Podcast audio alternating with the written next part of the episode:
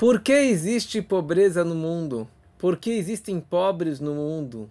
Por que pessoas sofrem de fome e outros, por outro lado, vivem em mansões, têm carrões, várias casas, fortunas, investimentos e outros estão sofrendo? Cadê a justiça?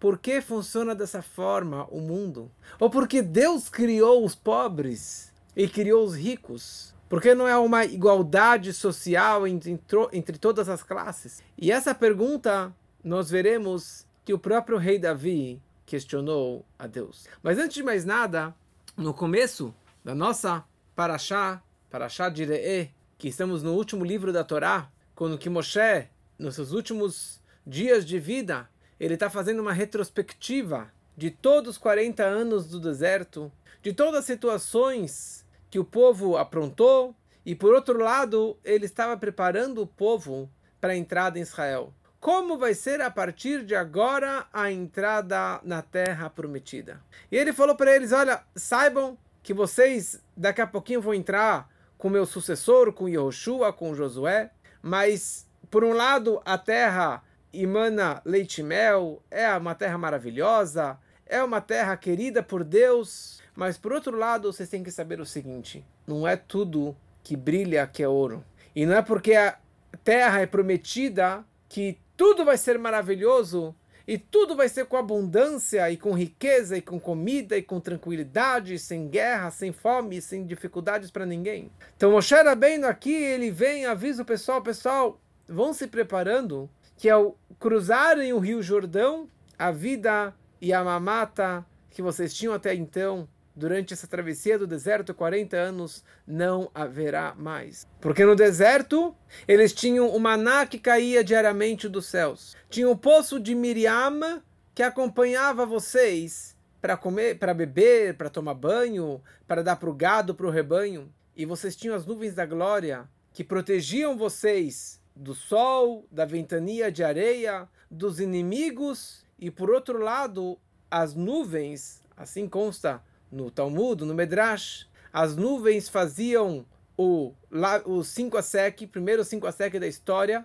A pessoa ela cruzava a nuvem e isso já lavava a roupa dela. E ao mesmo tempo a roupa crescia junto com a pessoa durante os 40 anos. Significa que durante 40 anos a Torá descreve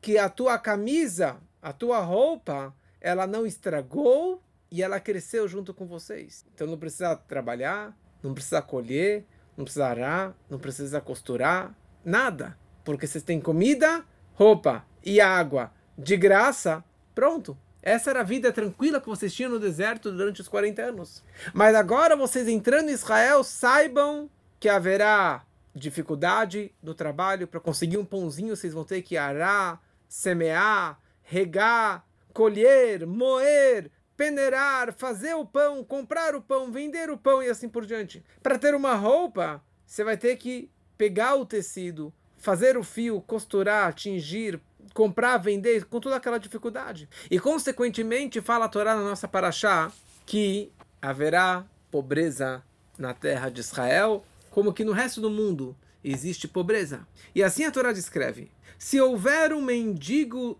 no seu meio, entre um de seus irmãos, ou dentro de um dos seus portões, na terra que Deus lhe está dando, você não endurecerá seu coração ou fechará sua mão para seu irmão mendigo. Você repetidamente abrirá sua mão para ele e dará a ele, e deve dar-lhe um empréstimo suficiente para suprir tudo o que lhe falta. Não somente dar doação, dar tzedakah, mas também uma das maiores formas de você ajudar um pobre é você emprestando dinheiro para ele, obviamente sem juros. E a Torá continua advertindo: Cuide-se para que um pensamento negligente não entre no seu coração dizendo: olha, é, o ano sabático que cancela os empréstimos se aproxima, e você olhe com má vontade para o seu irmão necessitado e não vai lhe dar dinheiro, o que, que vai acontecer? O pobre, ele irá reclamar contra você para Deus, e isto será um pecado para você. Diz a Torá, Naton titen, dar, dará a ele. E seu coração não se sentirá mal ao dar a ele. Pois, como resultado disso, Deus abençoará todo o seu trabalho e tudo que você fizer. Pois nunca deixará de haver mendigos na terra. E portanto, eu ordeno a você dizendo o seguinte: você abrir, abrirá sua mão para seu irmão, para seu pobre e para seu mendigo que moram na tua terra.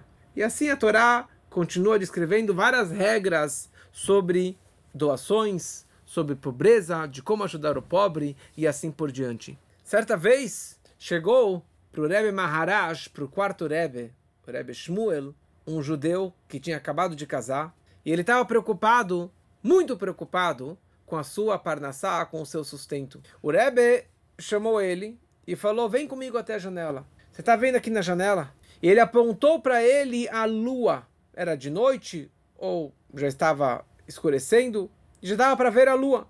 Ele apontou para a lua e ele falou para ele, numa linguagem do Talmud, uma linguagem no aramaico, ele falou: a lua recebe do sol.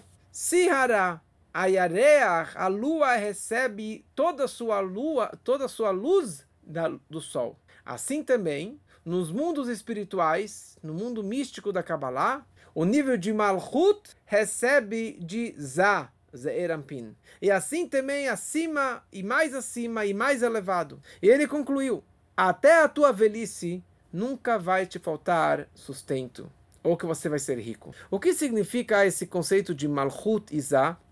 Já falamos em outras aulas que existem as 10 Sefirot, as 10 forças com as quais Deus criou o mundo. Essas 10 Sefirot, que foi enviado semana passada, Bernardo, você enviou essa tabelinha das 10 forças, das 10 Sefirot.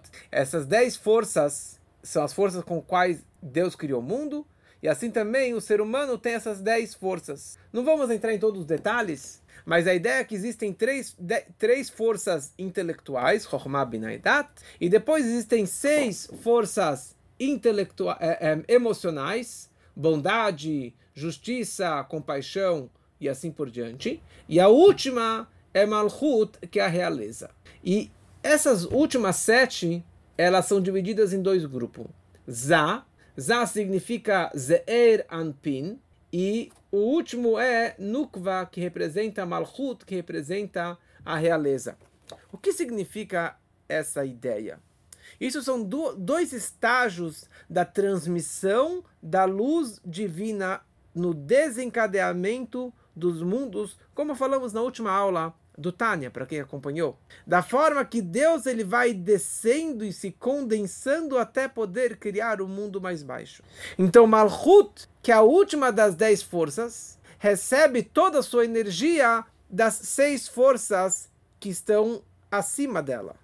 Da mesma forma que a lua só existe ou, só tem luz graças à luz que vem do sol, assim também a, o nível de Malchut que é que também representa a lua, só tem sua força, sua energia, porque recebeu das seis forças que estão acima dela.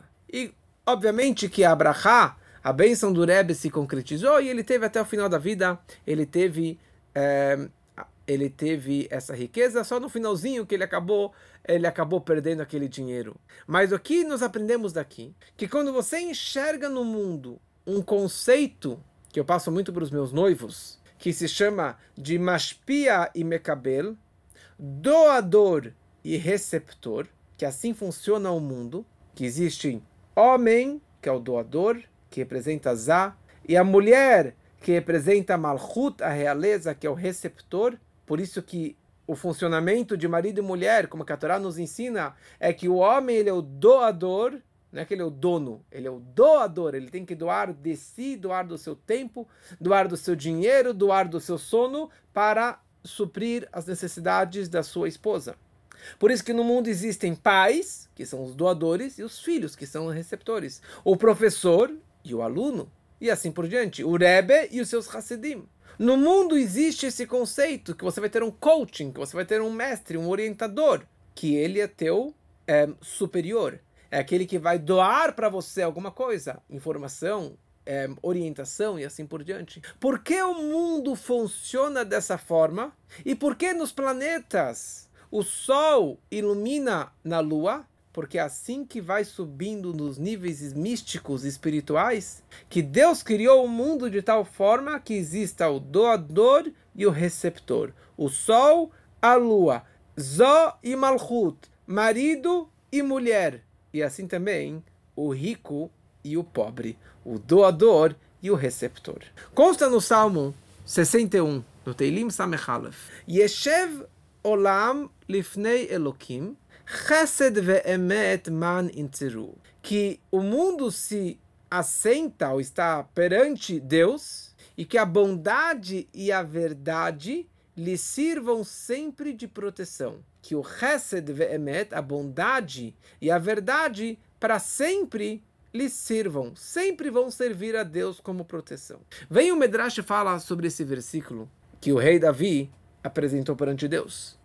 Rei Davi que escreveu os Salmos, ele vira para Deus, ele fala, Criador do universo. Yeshev olam lifnei Elohim. O Senhor deveria, na verdade, dar uma alinhada e igualada entre os ricos e os pobres. Todo mundo deveria ser igual nem rico nem pobre, todo mundo deveria ter dinheiro, vida boa e tranquilidade. Deus responde para rei Davi, se não existirem pobres e pobreza, a bondade e a verdade, quem que vai fazer? Quem que vai exercer a bondade? Se não haverá pobres para receber a bondade e o rico para fazer a bondade. Quer dizer, o rei Davi ele vira para Deus, ele pergunta por que o Senhor criou pobres e ricos. Se o Senhor é Azanat Olam Kulobetuvó Bechesed Barachamim, como nós falamos no Birkat Amazon, na prece final, que o Senhor sustenta todo o mundo com bondade, com graça e com misericórdia, ele dá comida para o rico, ele dá comida para o pobre, dá dinheiro para o rico, e ele que dá dinheiro para o pobre. Só que o quê? Na prática, para o rico, ele recebe diretamente de Deus. E o pobre, ele recebe por intermédio do rico. Mas, na verdade, quem que está dando aquele dinheiro, aquele sustento para o pobre é Deus. Então, Deus, pergunta o rei Davi, por que o senhor tem que dar o dinheiro para o rico para que ele dê para o pobre? Dê diretamente, dê diretamente para o pobre e ninguém vai ter que sofrer. E mais ainda, o rico ele vai acabar se vangloriando. Olha, eu sou o grande doador, o, o grande benfeitor. Eu sou o grande construtor e que ajudei tantas famílias, que dei tantas cestas básicas, que ajudei tanta pessoa na minha vida. Por que, que o senhor faz isso? Dê direto para o pobre. O rico ele vai pegar o seu dinheiro e vai compartilhar pro, pro, com o pobre. Então, na verdade, Deus responde para ele que o objetivo disso é que o, o rico receba de Deus. O que o rico ele receba de Deus e que ele possa realmente compartilhar com o pobre. Essa que é a minha intenção, essa é que é a, a, a kavaná máxima de Deus. Como a frase racídica dizia o seguinte: o pedaço de pão que eu tenho é tanto teu como meu. Eles falavam: o pão é teu e também é meu, antecipando a, a palavra teu, depois o meu. Porque todo o dinheiro que o rico ele recebeu, na verdade, não pertence a ele. Aquela porcentagem que ele vai compartilhar com o pobre é um dinheiro que desde o princípio pertence ao pobre. Deus ele colocou 10 ou 20% a mais no teu bolso, na tua conta, para que você pegue desse dinheiro e dê para o pobre. Essa é, é a intenção de Deus. Então, o fato que o, o rico ele optou em pegar esse dinheiro do seu pobre e quando a gente fala aqui rico, não quer dizer que você tem que ter milhões na sua conta. Rico significa o doador. E todo mundo tem que doar. O rico e o pobre tem que doar também. Assim que a Torá nos ensina. Qualquer pessoa precisa doar pelo menos 10%. A ideia do dízimo é totalmente judaica. Foi copiado e não foi pagado royalties para isso. Mas a ideia, a Torá nos ensina, tem que pagar os. Melhor pagar o 20% para tzedakah. E o mínimo que você tem que dar é os 10%. E aqui o doador ao invés de falar rico, o doador, ele teve o mérito e a opção de usar o dinheiro para comprar mais um carro, mais algum prazer para si, ou de compartilhar isso com a pessoa que não tem. Então, naquele momento que ele optou em colocar a mão no bolso e pegar aquele dinheiro e doar para o pobre, ele está cumprindo uma mitzvah, um preceito de Deus. Quer dizer que a Torá, a verdadeira Torá está nos falando que aquele dinheiro, no fundo, no fundo, pertence a quem? Pertence ao pobre. Mas Deus ele queria que passasse por intermédio da conta do bolso do rico e que pertencesse a ele temporariamente. Para quê? Para que ele pudesse realmente cumprir a mitzvah, uma ordem, e ser recompensado por ter feito essa doação. E essa que foi a reclamação e o grande argumento do rei Davi. Deus, qual é a necessidade do pobre passar por essa humilhação e de passar por esse sofrimento? E por outro lado, o rico vai acabar se engrandecendo, falando que eu sou doador. Ele vai acabar se achando, ele vai acabar se vangloriando que ele é melhor, que ele é superior, porque ele é o doador. E na verdade, essa pergunta já consta no Talmud, em Baba Batra, no Talmud, no Tratado de Baba Batra. Ali tem toda duas páginas falando muita coisa sobre todo o conceito de tzedakah e de doação, várias histórias e vários conceitos muito interessantes.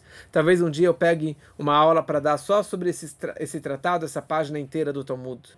E ali o Talmud descreve uma conversa que o grande Rabi Akiva, o famo, famosíssimo Rabi Akiva, que falou aquela frase, amarás o próximo como a ti mesmo, essa é a grande regra da Torá. O Rabi Akiva ele teve várias discussões com uma pessoa que se chamava Turnus Rufus Harashá. Turnus Rufus era o nome do cara, o perverso, era um grande perverso, um herege, e ele teve várias discussões com o Rabi Akiva. E ele virou para Rabi Akiva e fez uma, uma, uma famosa pergunta. Se Deus, se o Deus de vocês realmente ama os pobres, por que ele não os sustenta? O Rabi Akiva ele responde para ele, porque através um, da doação nós estamos nos salvando do purgatório, do Geinom, do inferno. Daí o Turnus Rufus falou para ele, pelo contrário, vocês estão indo para o inferno se vocês viverem dessa forma. Olha só a parábola que eu, que eu criei, disse Turnus Rufus. Por exemplo, um rei de carne e osso, ele ficou bravo com seu escravo. E ele mandou ele para o calabouço, para a prisão. E ele proibiu que qualquer pessoa desse comida e bebida para aquele escravo. Obviamente, para que ele morresse. E foi lá um uma pessoa que teve pena do escravo e começou a jogar comida, pão e um pouquinho de água para ele. E ele sobreviveu. Quando o rei escutar isso, será que ele não vai ficar furioso com aquela pessoa que alimentou o escravo que ele proibiu? E vocês, judeus, são escravos de Deus. Que libna Israel avadim. Vocês são escravos de Deus. Vocês eram escravos do faraó. Agora vocês viraram escravos de Deus. Rebbe Akiva vira para ele e ele fala o seguinte. Deixa eu te dar um outro exemplo, uma outra parábola. De um pai que ficou um, um, rei que ficou muito bravo com o príncipe, com seu filho. Ele colocou ele na prisão e proibiu que alimentassem aquele filho. E foi uma pessoa e alimentou aquele, aquele príncipe. E depois de um tempo o rei ficou sabendo: será que o rei não iria recompensar a pessoa que salvou a vida do filho e que não morreu pelo decreto do pai? E nós, povo de Israel, nós somos Banim, nós somos filhos de Deus. Então, por essa razão, que nós temos que ajudar e salvar os pobres, os filhos de Deus. Porque o pai determinou que ele fosse pobre. O pai determinou que ele fosse para a prisão. Mas no momento que nós damos comida e bebida e dinheiro para aquele pobre, obviamente que o papai, o nosso rei, vai nos recompensar. Então sobre isso vem o rei Davi, ele pergunta: por que essa situação? Não era mais fácil que o Senhor igualasse a todos? Que todo mundo tivesse dinheiro, todo mundo fosse igual e não precisava ter esse sistema de doador e de receptor, de rico e de pobre. E o pobre tem que se humilhar e o rico vai se vangloriar por ajudar o, o por ajudar o pobre. Então Deus vira para o rei Davi e ele fala: se é assim, Chesed a verdade e a bondade vai ser vai ser extinguido, não vai existir mais. Para que vai existir a bondade? Para quem será feita a bondade se não há ninguém necessitado? Se não há nenhum pobre? Ninguém pedido por esmola? E quem vai cumprir a mitzvah de tzedakah? Não haverá mais doação? Não haverá mais caridade? Não haverá mais justiça social para você ajudar uma pessoa? Não terá mais ninguém passando fome? Mas a grande pergunta é por que realmente precisa dessa mitzvah de tzedakah, do preceito da doação e da caridade? Porque esse foi o desejo do Criador do mundo. Deus criou o sistema do mundo, aqui embaixo, como um reflexo de tudo que acontece lá em cima. A vontade de Deus era que no momento que uma pessoa aqui embaixo, ele dá uma doação, ele faz uma caridade, ele ajuda uma outra pessoa, isso gera automaticamente lá em cima, nos mundos elevados, elevadíssimos, mais elevados e mais místicos que existem, que aconteça o mesmo sistema. Que o sol vai brilhar para a lua. Os Eirampin Za, os seis atributos emocionais, vão iluminar e brilhar no nível de Malchut, no último nível. Que o homem vai influenciar para a mulher, até o nível mais elevado acima das condensações desse mundo todo. Assim que Deus criou o mundo. E olha só que interessante. It's up to me. Tudo depende de mim. Do meu estender do braço, ajudar uma outra pessoa.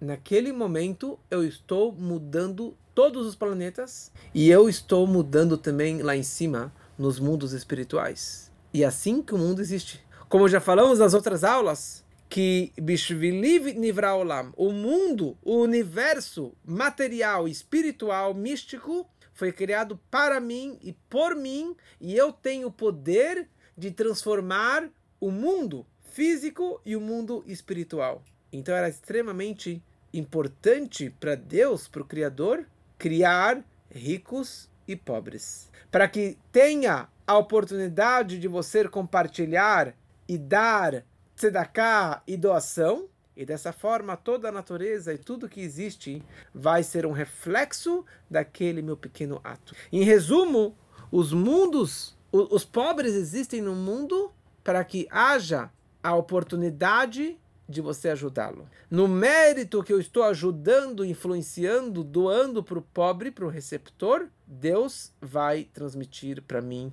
de tudo aquilo que eu precisar. Nós costumamos dizer que mais do que o bezerro quer mamar, a vaca quer dar leite. Mas aqui vem uma frase mais profunda. A mãe só tem leite para que ela possa dar para o bebê mamar. A mãe só tem leite ela tem o desejo tão grande para que ela possa realmente alimentar o pobre, o, o filho. O rico só tem dinheiro para poder compartilhar, para que o pobre possa receber. Como eu vi uma frase uma vez, a missão do rico é doar. E a missão do pobre é incentivar o rico, o doador, para que ele faça a sua missão. Os dois estão cumprindo a mitzvah. Um fazendo o preceito de doar e o outro fazendo o preceito de receber. Se não houver alguém para receber, o outro não vai conseguir doar. E se não tiver alguém para doar, o outro não vai conseguir receber. Deus que criou esse sistema de macho e fêmea, doador e receptor, sol e lua, mashpia e mecabele e assim por diante. Mas vem o outro salmo, o Teilim, Kuv Beit, 102 um salmo tão famoso, Tefilá leani kiyatof velifnei Hashem sicho. Fala o rei Davi, o Salmo 102. Uma, uma prece de um oprimido, quando se sente desfalecer e derrama ante o eterno sua súplica. E assim ele continua o salmo maravilhoso. Então fala o pobre, eu entendi, precisa ter ricos, precisa ter pobres, senão com todo o conceito de bondade e de verdade e de doação não vai existir mais. Mas pergunto pobre, por que eu sou pobre miserável? Por que eu sou o pobre coitado? Deixa que o outro seja o pobre coitado. Por que eu tenho que ser o pobre coitado? E aqui vem uma história muito bonita que o Rebbe anterior ele escreve no seu livro de cartas, Nigrot Kodesh. Uma história que ele escutou de um grande Hassid que se chamava Zalman Zlatopolsky. Zlat, Zlatopolsky. Ele conta que numa certa vez, anos atrás, na época do Rebbe Maharash, do quarto Rebbe, que contamos a outra história, do Sol e da Lua, era uma terça-feira, dia 6 de Tishrei, após Rosh Hashanah, antes do Yom Kippur, e lá em Lubavitch, na cidade matriz de todo o movimento Chabad Lubavitch, as pessoas iam passar as grandes festas com o Rebbe. Mas muitas pessoas da cidade de Kishinev não conseguiram chegar. E eles chegaram só depois de Rosh Hashanah e perderam um grande discurso do Rebbe que ele falava em Rosh Hashanah. Então as pessoas foram até o Rebbe e pediram: será que o senhor poderia fazer mais um evento, mais um discurso, uma palestra para os centenas de visitantes que vieram e que perderam aquele primeiro discurso. E o Rebbe concordou, marcou para as quatro da tarde, mas dentro da sinagoga não ia caber, porque era um espaço pequeno para tantas pessoas, e fizeram lá no pátio, prepararam a, o púlpito do Rebbe, e finalmente o Rebbe sai, lotado, pessoas em cima da árvore, em cima da, da, do telhado, em todos os lugares, e silêncio absoluto para escutar as palavras do Rebbe. E o Rebbe começa falando um discurso, o Rebbe Marash, o quarto Rebbe, Shmuel, ele começa falando um discurso sobre esse Salmo 102. Tfilah le'anik yatov, uma prece de um oprimido quando se sente desfalecer e derrama em, ante o Criador a sua súplica. E todo mundo escutando as palavras sagradas do Rebbe e todo mundo super empolgado. E todo o conceito desse discurso era o que falamos antes sobre o mashpia, o mecabelo, o doador e o receptor. Ele descreveu como que é no mundo, como que é no sol e na lua, e como que é nos planetas espirituais e místicos, Zai, Malchut, e assim ele foi subindo, subindo, subindo. E por essa razão que aqui embaixo existe rico e pobre para que exista o doador e o receptor. O rico é o doador e o pobre ele deve fazer o papel de receptor. E naquele momento, o Rebbe ele começa a gritar e falar em voz alta com muita emoção, com um grande argumento e uma reclamação. Ele falou: realmente nos mundos espirituais místicos precisa haver esse conceito de doador e receptor, do rico e do pobre, do sol e da lua e assim por diante. E por isso que aqui embaixo também precisa existir, existir o conceito de doador e receptor. E o Rebbe levanta a voz e ele fala, mas o pobre, ele argumenta, por que eu preciso ser o pobre e o receptor? E o argumento do pobre é um ótimo argumento, super aceito. E naquele momento, todo mundo começou a chorar. O Rebbe começou a chorar e todas centenas de discípulos que estavam lá, estava todo mundo chorando. E esse Reb Zalman, ele concluiu falando quem dera que eu pudesse chorar com tanta sinceridade no meu último dia de vida. E o, e o filho dele, o Rebbe Rashab, ele conclui a história falando que essa, esse argumento do meu pai, que o pobre realmente tem razão de reclamar, e é um argumento verídico, esse argumento precisa ficar gravado na nossa mente para sempre e na frente dos nossos olhos constantemente. E nós precisamos ter a força e a coragem de fazer doação, caridade, tzedakah, ajuda ao próximo e voltar e fazer e mais uma vez e mais uma vez o quanto mais ajudar o próximo. Mais uma história. Tinha uma pessoa muito muito rica na época do Baal Shem Tov, e ele tinha uma caixa de tabaco de prata e ele dava para todo mundo. E certa vez tinha lá um pobre na sinagoga e ele foi lá humildemente pedir um pouquinho de tabaco pro, pro ricão que estava dando para os seus amigos. E o ricão, na hora que viu o pobre, fechou a caixinha e mandou ele embora. O pobre, envergonhado, foi para trás e foi para o cantinho dele. Naquele momento, a sorte dos dois inverteram. E a roda gigante virou. O, o rico começou a perder toda a fortuna, a tal ponto que ele perdeu tudo e ele virou o mendigo que começou a esmolar e pedir caridade pelas portas e, e, e perambulando junto com os pobres da cidade. E aquele ex-pobre virou o ricão da cidade e ganhou na Mega Sena e começou a fazer e crescer e ter muito, muito, muito dinheiro. Certa vez esse rico estava perambulando pedindo doação. Esse rico pobre, agora o pobre, certo? O mendigo, novo mendigo, ele estava girando pelas cidades. Ele chegou na cidade do Baal Shem Tov, em Mezebush. E ele pediu uma audiência particular com o Baal Shem Tov. Não aceitou a primeira doação, não aceitou a segunda doação, mas ele pediu uma audiência com o Baal Shem Tov. E ele conta para o Baal Shem Tov toda a sua história.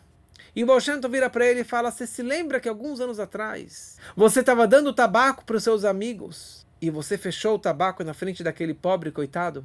Então, ele virou rico e você agora virou um mendigo. E o cara começou a chorar e chorar e chorar. Falou, Rebbe, será que eu tenho alguma solução? E o Rebbe falou para ele, o Balshanton falou para ele, olha, você tem uma única chance. Se você for para o novo rico e pedir para ele um pouco de tabaco, e ele negar em te dar o tabaco da mesma forma que você fez com ele anos atrás, então a roda gigante vai virar novamente e você vai virar rico novamente e ele vai virar pobre novamente. Mas se não, se ele te der o tabaco, sinto muito.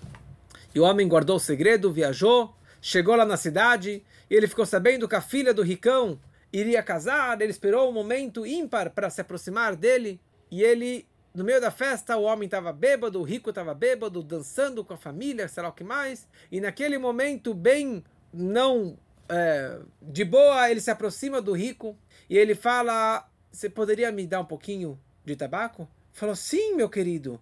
Ele pega do bolso do casaco, pega a caixinha de tabaco, abre e oferece para ele. Na hora que ele viu isso, o pobre caiu para trás e desmaiou. E todo mundo parou a festa. O rico desce da cadeira, ele se aproxima dele, falou o que aconteceu, o que, que você está Demorou um tempão para ele se recuperar, ele contou a história inteira e ele entendeu que agora ele vai ser pobre para o fim da vida. E daí o homem, educadamente, ele falou pelo contrário. Ele tirou um saco de dinheiro, deu para ele muito dinheiro. Ele falou para ele: traga toda a sua família para cá. Ele deu para ele uma casa muito gostosa e diariamente, semanalmente dava para ele muita comida até o final da vida. E ele deu para ele tudo aquilo que ele precisava.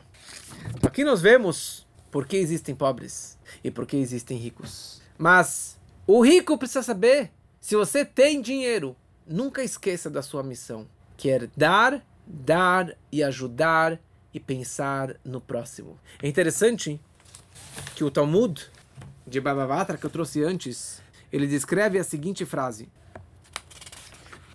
Disse Rabi Yitzhak, todo aquele que dá dinheiro para o pobre, ele é abençoado com seis bênçãos de Deus. Seis versículos que a Torá descreve abençoando aquela pessoa que deu dinheiro para o pobre. Agora, aquele que me faz sob dvarim, que ele um, fala palavras gostosas e bonitas para o pobre. Olha, querido, é isso que eu posso te ajudar, mas eu gostaria de te dar mais. Eu sinto muito pela sua situação. Eu te desejo sucesso, que você possa crescer e que ter ganhar dinheiro e sair dessa miséria.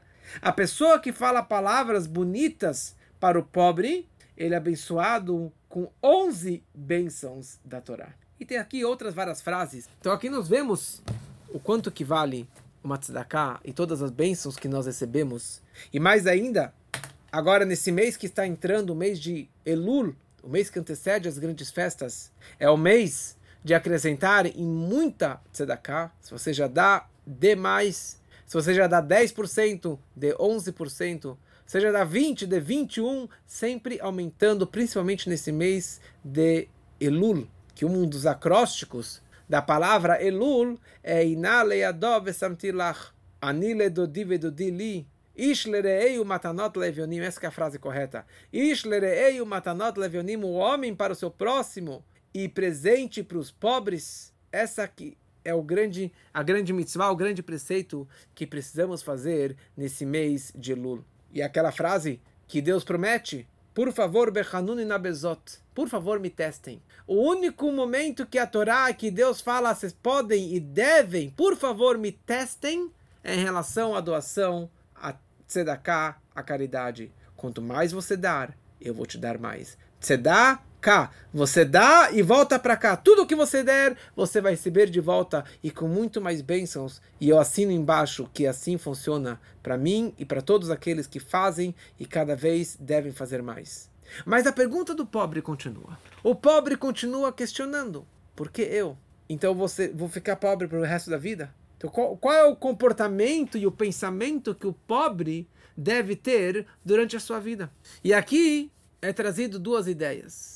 A primeira coisa, ninguém pode leharher a midotav. Ninguém pode suspeitar os comportamentos de Deus e de questionar ou tentar entender os caminhos de Deus, os caminhos do Criador. Essa é a primeira coisa.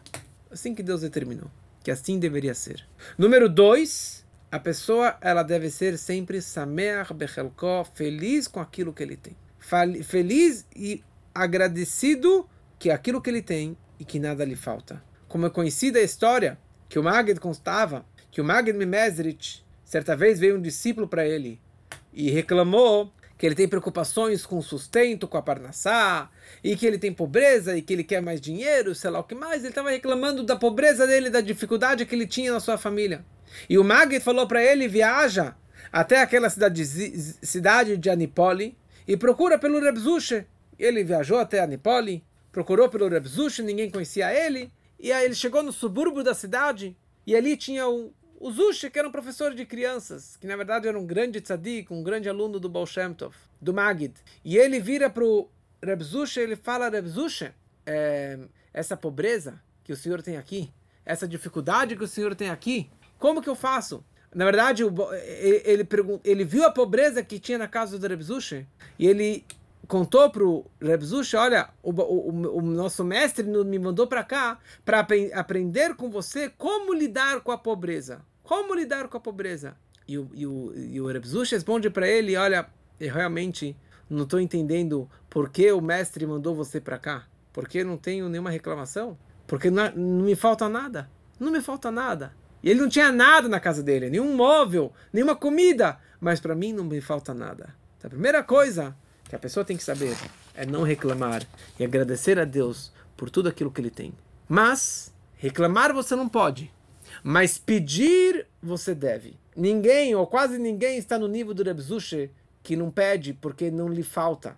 Mas todos nós precisamos e queremos mais. Se você quer mais, você tem que aprender a pedir, rezar para Deus, fazer o Shema Israel. E principalmente o Shema Israel, a reza silenciosa, quando você pede para Deus por comida, por saúde, por dinheiro, por sustento, por chuva.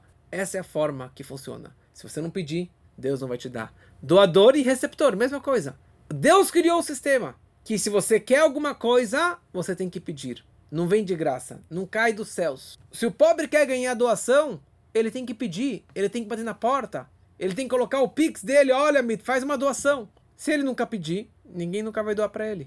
Se você nunca pedir para Deus, Deus também não vai te dar. O que Deus ele espera da gente é você pedir. E não é mau agradecimento, não, você pedir. Você tem que agradecer e pedir mais. E nunca parar de pedir. Você ganhou, mas eu quero mais. E isso não significa ser ingrato. Peça, porque é isso que Deus está querendo. Se você me pedir, eu vou te dar. É que nem pai e filho.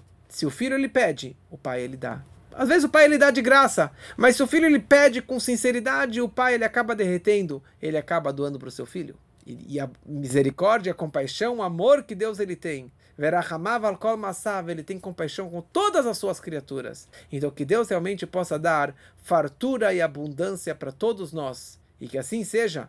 E que em breve, na vinda do Mashiach, na era messiânica, não haverá mais pobreza. Não haverá mais esse sistema. Que aliás por essa razão também, quando Mashiach chegar, não haverá mais o sistema solar de Sol e Lua. Os dois terão luz própria, como que era no Gênesis. Na criação do mundo, Deus criou as duas grandes luminárias, o Sol e a Lua iluminavam. E durante 5.700 e poucos anos, a Lua virou receptor e muito menor do que o Sol. Mas quando Mashiach chegar, a Lua vai brilhar da mesma forma que o Sol ilumina. E a mulher não vai ser mais o receptor, a mulher vai ser o doador. E o pobre não vai mais ser mais pobre. Todos vão ter saúde e sustento e dinheiro e bondade e abundância. E é que assim seja muito em breve, se Deus quiser, na vinda do Mashiach.